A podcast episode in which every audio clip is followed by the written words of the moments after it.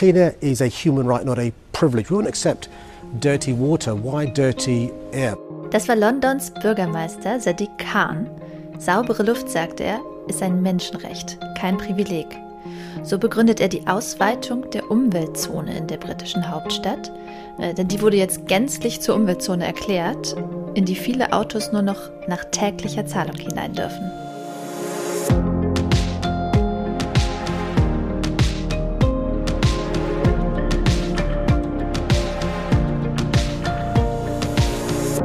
Hi und herzlich willkommen zu einem neuen Klima-Update, dem Nachrichtenpodcast von Klimareporter und Taz, der Tageszeitung.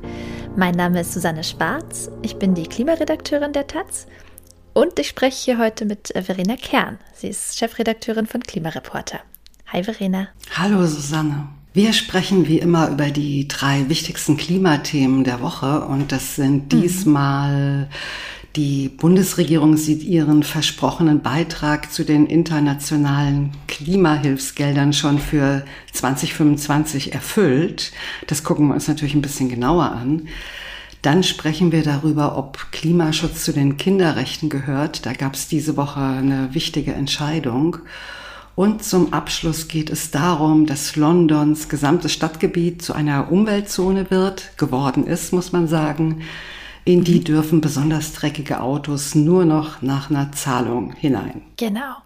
Und ich fange jetzt mit dem ersten Thema direkt an. Die Bundesregierung hat ja tatsächlich überraschend äh, bekannt gegeben, dass sie ein wichtiges Klimaziel schon drei Jahre früher als erwartet erreicht habe. Ähm, das ist ja ein Satz, den man nicht so oft sagt, sagen kann.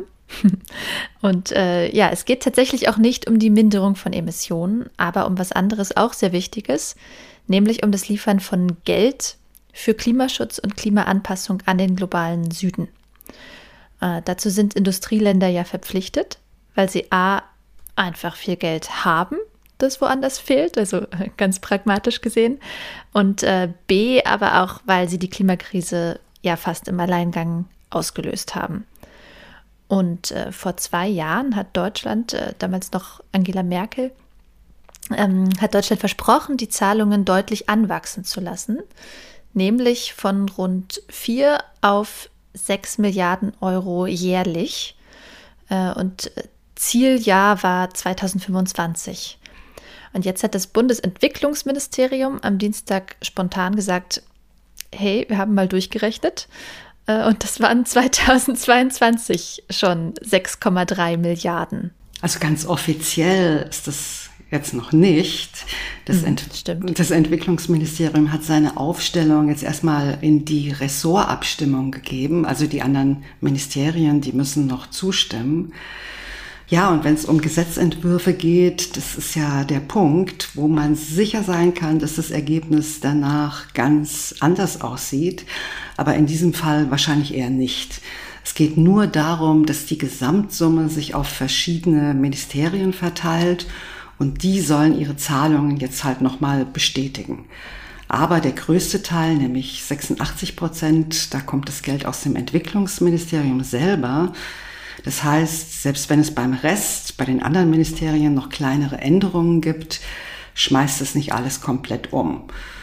Und da ist ja jetzt schon ein bisschen die Frage, wie kann es denn sein, dass da plötzlich alles so gut läuft? ähm, ja, das ist wirklich eine gute Frage, denn das Problem ist, ähm, ganz genau kann man das halt leider noch nicht nachvollziehen. Ähm, das Entwicklungsministerium hat diese Gesamtzahl mündlich bestätigt. Ähm, es gibt jetzt also keine schriftliche Liste mit geförderten Projekten oder so. Ähm, das wäre natürlich interessant nachzulesen, ob da wirklich nennenswert neue Sachen dazugekommen sind oder ob zum Beispiel alte Projekte jetzt einfach als Klimafinanzierung umetikettiert wurden sozusagen, äh, damit die Zahlen besser aussehen. Das befürchten nämlich einige ExpertInnen von Entwicklungsorganisationen, mit denen ich jetzt gesprochen habe. Es ist ja immer so eine Sache, was zählt denn als Klimafinanzierung? Also Klimafinanzierung ist der technische Begriff, der häufig für diese Klimahilfen genutzt wird. Und ähm, ja, das, also Klimafinanzierung ist von klassischer Entwicklungshilfe inhaltlich eigentlich nicht so richtig zu trennen. Also ein Landwirtschaftsprojekt gegen Hunger kann oft ganz genauso gut ein Klimaprojekt sein. Also wenn es zum Beispiel um Hitze oder Dürre verträgliche Pflanzen geht oder sowas. Ähm, das könnte man also so oder so einsortieren in Entwicklungshilfe oder in Klimafinanzierung. Und ja, deshalb diese Befürchtung von den NGOs, dass da sozusagen alter Wein durch neue Schläuche laufen könnte. Ähm, die Anhaltspunkte dafür sind aber nur, ja, dass der Erfolg jetzt eben so überraschend kommt und dass die Bundesregierung durchaus gerade äh, ein besonderes diplomatisches Interesse hat, bei der Klimafinanzierung gut dazustehen. Denn die Bundesregierung, die will China überzeugen, auch in den internationalen Fonds für Schäden und Verluste einzuzahlen. Ja, das müssen wir, glaube ich, äh, noch mal kurz erklären. Dieser mhm. Fonds für Schäden und Verluste, das ist ja ein Fonds, der auf der letzten UN-Klimakonferenz in Ägypten beschlossen wurde. Und es galt als sehr großer, ja, richtig gigantischer Durchbruch, weil Schadenersatz für den Klimawandel, das ist so ein heißes Eisen für die Industrieländer, die wollten das immer nicht. Jetzt hat es aber doch geklappt. Aber es ist halt noch nicht so richtig klar, wer nun verpflichtet wird, da einzuzahlen. Ob es so wie sonst auch bei der Klimafinanzierung nur die Industrieländer sind oder eben zum Beispiel auch China. Na, China gilt noch als Entwicklungsland und will auch noch als Entwicklungsland gelten, aber ist ja mittlerweile eine sehr große Volkswirtschaft mit sehr hohem Treibhausgasausstoß. Und die äh, Länder wie Deutschland sagen deshalb, ja, nee, China muss da auch in den Fonds einzahlen. Und wenn man dann seine eigenen Versprechen nicht einhält, na ja, dann serviert man natürlich China wiederum ein Argument auf dem Silbertablett. Moment, liefert ihr erstmal, bevor ihr Forderungen an uns stellt. Genau. Auf der anderen Seite wurden gewisse Rechenspielchen, die manche Regierungen durchaus für sich nutzen, offenbar nicht genutzt. Also zum Beispiel habe ich aus Regierungskreisen gehört, dass im Falle von Kreditzahlungen nicht die ganzen Kreditsummen eingerechnet wurden, sondern nur die Zinsvorteile gegenüber marktüblichen Krediten. Ähm, das ist sogenannte Schenkungsäquivalent, also das, was an dem Kredit ähm, ja, geschenkt ist, beziehungsweise anders als äh, das jedes Land sowieso für sich in Anspruch nehmen könnte auf dem Markt. Ähm, das ist also schon mal gut. Dafür sind aber offenbar in einigen Fällen Zusagen für Hilfsgelder mit eingerechnet worden, die zwar 2022 getroffen wurden, aber noch gar nicht gezahlt wurden. Und die Höhe ist bisher unbekannt, also welchen Anteil dieser Gelder das betrifft. Ja, also man könnte sagen, da gibt es da gibt's noch ein paar Fragezeichen zu einer grundsätzlich positiven Nachricht. Und äh, damit kommen wir zu unserem nächsten Thema, bleiben aber im internationalen und zwar hat der UN-Ausschuss für Kinderrechte am Montag quasi festgestellt, dass Klimaschutz auch zu den Kinderrechten gehört. Genau, der hat eine Leitlinie zur UN-Kinderrechtskonvention von 1989 vorgelegt. In der steht von der Klimakrise nämlich bislang nichts drin. Also in diesem Sinne ist das jetzt sozusagen eine juristische Präzisierung. Und die ist stark formuliert, finde ich. Ich zitiere das mal das Ausmaß und das Gewicht der dreifachen globalen Krise aus Klimanotstand, dem Zusammenbruch der Artenvielfalt und der allgegenwärtigen Umweltverschmutzung stellen eine akute und systemische Bedrohung für die Rechte der Kinder auf globaler Ebene dar. Also wirklich stark. Also das heißt, der Ausschuss stellt fest, Staaten sind verpflichtet, gegen Umweltverschmutzung und den Klimawandel und das Artensterben anzukämpfen, auch zur Einhaltung der Kinderrechtskonvention. Was da nämlich schon drin steht, sind die Rechte auf Leben, auf Überleben und eine freie Entwicklung. Und die sind durch die Klimakrise natürlich gefährdet. Hm. Man muss allerdings wohl auch konstatieren, dass der praktische Wert dieser Leitlinie äh, sich wahrscheinlich eher in Grenzen halten wird. Also ich habe mal unseren Taz-Rechtskorrespondenten gefragt, Christian Rath heißt er, ob er glaubt, dass diese neue Leitlinie nun zum Beispiel halt helfen kann. Also wenn Leute versuchen, Klimaschutz von Regierungen vor Gericht einzuklagen. Und da hat er jetzt erstmal gelacht. Ähm, also, denn es gibt solche Statements von den Vereinten Nationen natürlich schon. Ähm, also, es ist jetzt nicht das erste Mal, dass die Vereinten Nationen sagen: Mensch, lasst uns doch mal über Klimaschutz nachdenken. Ähm, also, es haben ja zum Beispiel auch alle Regierungen das Pariser Weltklimaabkommen unterschrieben. Und das ist eigentlich das stärkere juristische Argument. Also, also es kann schon sein, dass sich diese neue Leitlinie mal in der Fußnote zu irgendeiner Klage auch finden wird. Aber ansonsten ist es vielleicht schon auch eher was aus dem Bereich UN-Klimapoesie. Aber, also mir persönlich ist jeder und jede willkommen, der oder die sich deutlich äußert und sagt, wir brauchen das aber. Und damit kommen wir zu hm. unserem letzten Thema für heute. London. Seit Dienstag, also den 29. August, hat London die größte Umweltzone der Welt. Die sogenannte Ultra Low Emission Zone, Ultra Niedrig Emissionszone, die galt vorher nur in der Innenstadt. Und jetzt ist sie auf das gesamte Stadtgebiet ausgeweitet worden. Und damit hat, wie gesagt, die britische Hauptstadt die weltgrößte Zone mit Beschränkungen für emissionsreiche Fahrzeuge. Das gilt für die rund neun Millionen Menschen in London und auch für diejenigen, die außerhalb wohnen und ins Stadtgebiet reinfahren, also zum Beispiel zum Arbeiten. Die müssen also zahlen, wenn ihre Autos gewisse Umweltstandards nicht erreichen, und zwar pro Tag.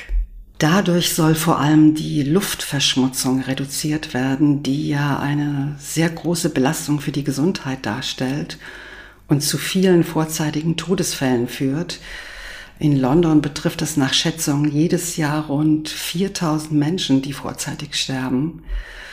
Ja, es ist natürlich aber auch gut fürs Klima, wenn Fahrzeuge mit hohen Emissionen ersetzt werden durch Fahrzeuge mit weniger Emissionen. Hm. Ja, von daher ist es natürlich erstmal auf jeden Fall eine gute Nachricht, ne, dass London jetzt eine größere Umweltzone hat. Aber was man auch dazu sagen muss, die Maßnahme ist sehr umstritten wie zu erwarten äh, war, wenn es um Autos und Einschränkungen für Autos geht. Also es gibt sehr viele Konflikte. Es besteht sogar die Gefahr, dass das Ganze ja vielleicht zu so einer Art Bumerang wird und denjenigen äh, und, und, und, die Auftrieb bekommen, die eigentlich weniger Umwelt- und Klimaschutz wollen. Äh, ja, und deswegen lass uns die Lage da vielleicht ein bisschen sortieren. Erstmal zum Hintergrund. Also London hat schon seit 15 Jahren eine Umweltzone. Äh, zuerst galt sie nur für LKWs, also für besonders schwere LKWs sogar, und, äh, und für die Innenstadt. Und dann wurde sie auch auf PKWs ausgeweitet. Ja, und jetzt im letzten Schritt auf das ganze Stadtgebiet. Und die Planungen dazu, die stammen übrigens von Boris Johnson, der damals Bürgermeister in London war, also von einem konservativen Politiker. Ähm, sein Nachfolger Sadiq Khan von der Labour-Partei, der hat die Planungen jetzt umgesetzt und er ist auch eben für die Ausweitung der Umweltzone verantwortlich.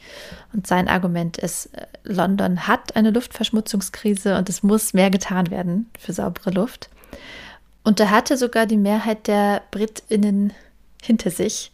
Äh, also es gibt immer wieder Umfragen, ähm, bei denen rauskommt, dass die meisten Menschen wollen, dass was gegen Luftverschmutzung getan wird.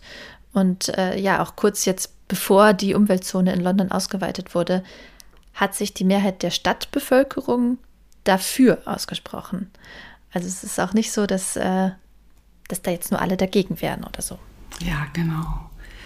Also die Umweltzone, die funktioniert so, wer ein altes Auto hat, das zu viele Emissionen verursacht, der muss Geld zahlen. So über den Daumen gepeilt sind es rund 10 bis 15 Prozent aller Autos, die in London unterwegs sind. Und die Gebühr liegt bei fast 15 Euro am Tag, also schon ziemlich happig. Es gibt zwar auch so eine Art Abwrackprämie, die liegt bei 2000 britischen Pfund. Die bekommt man, wenn man ein neueres Auto sich zulegen will, das dann nicht mehr äh, gebührenpflichtig ist.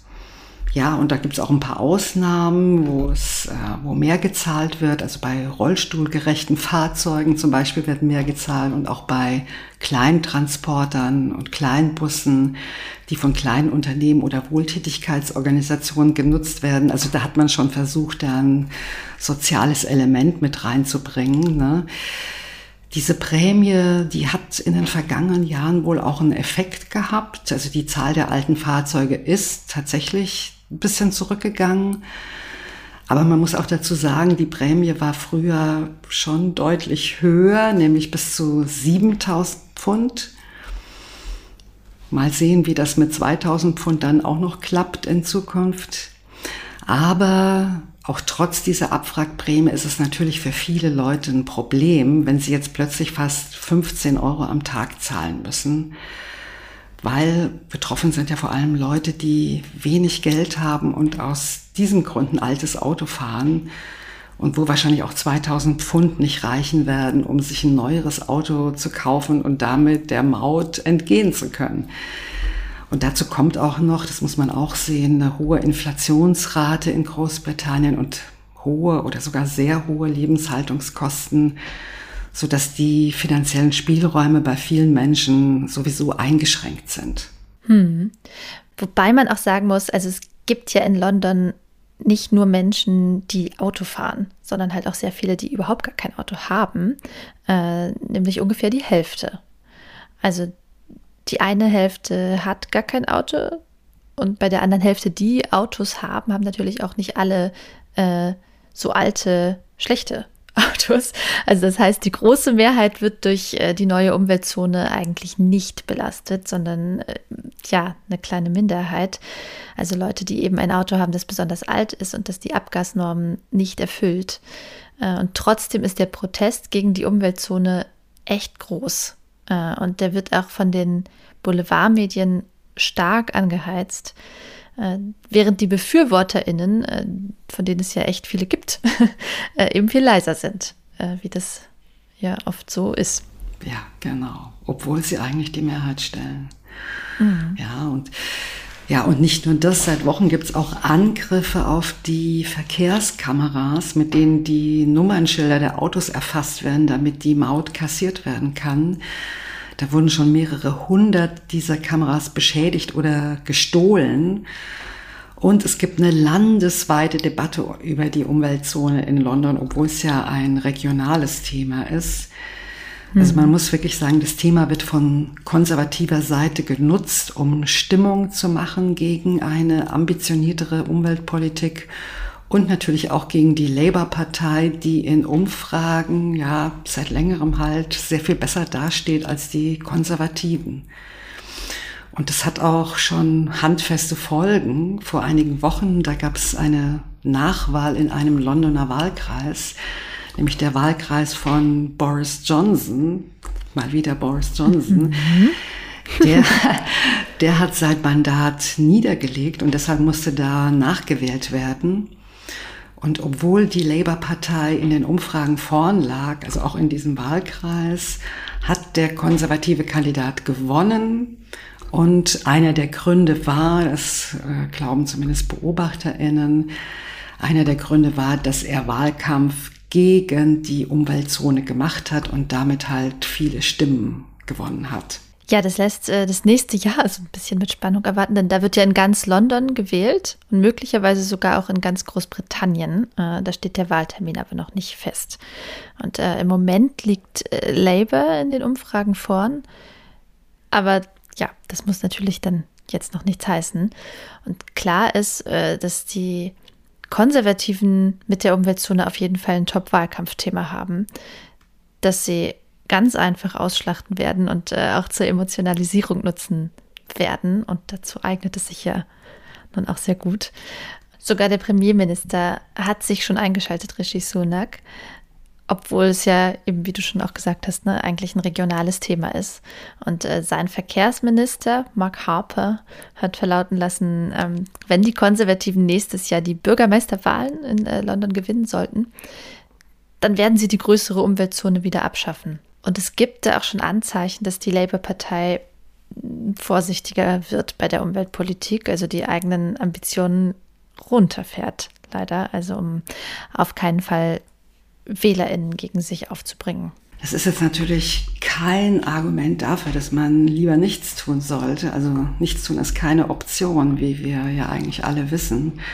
Aber es zeigt halt nochmal in der Umwelt- und Klimapolitik ist es wahnsinnig wichtig, dass Maßnahmen gut vorbereitet werden, dass man für sozialen Ausgleich sorgt, dass man Überzeugungsarbeit leistet und dass man das Ganze wirklich sehr, sehr gut plant, damit man möglichst wenig Angriffsfläche bietet für all diejenigen, die lieber bremsen wollen. Und was sich auch zeigt für mein Empfinden, es ist genauso wichtig, dass diejenigen, die mehr Umwelt- und Klimaschutz wollen, sich laut und deutlich zu Wort melden und Position beziehen und sich einmischen und das halt nicht nur den KlimaaktivistInnen überlassen, sonst haben es die GegnerInnen viel zu leicht, ihre Position als die Mehrheitsmeinung hinzustellen, auch wenn sie es gar nicht ist. Das war ein gutes Schlusswort. Denn wir sind jetzt am Ende der Folge angelangt. Schön, dass ihr dabei wart. Abonniert uns gern in eurer Podcast-App und äh, ja, lasst uns eine Bewertung da, wenn ihr uns gern hört. Darüber freuen wir uns auf jeden Fall. Und schreibt uns, äh, wenn ihr uns direkt erreichen wollt, an klima-update at klimareporter.de. Und danke an Uwe Müller-Zern und Norbert Weißmann, die uns diese Woche mit einer Spende unterstützt haben. Danke auch von mir. Ciao. Tschüss.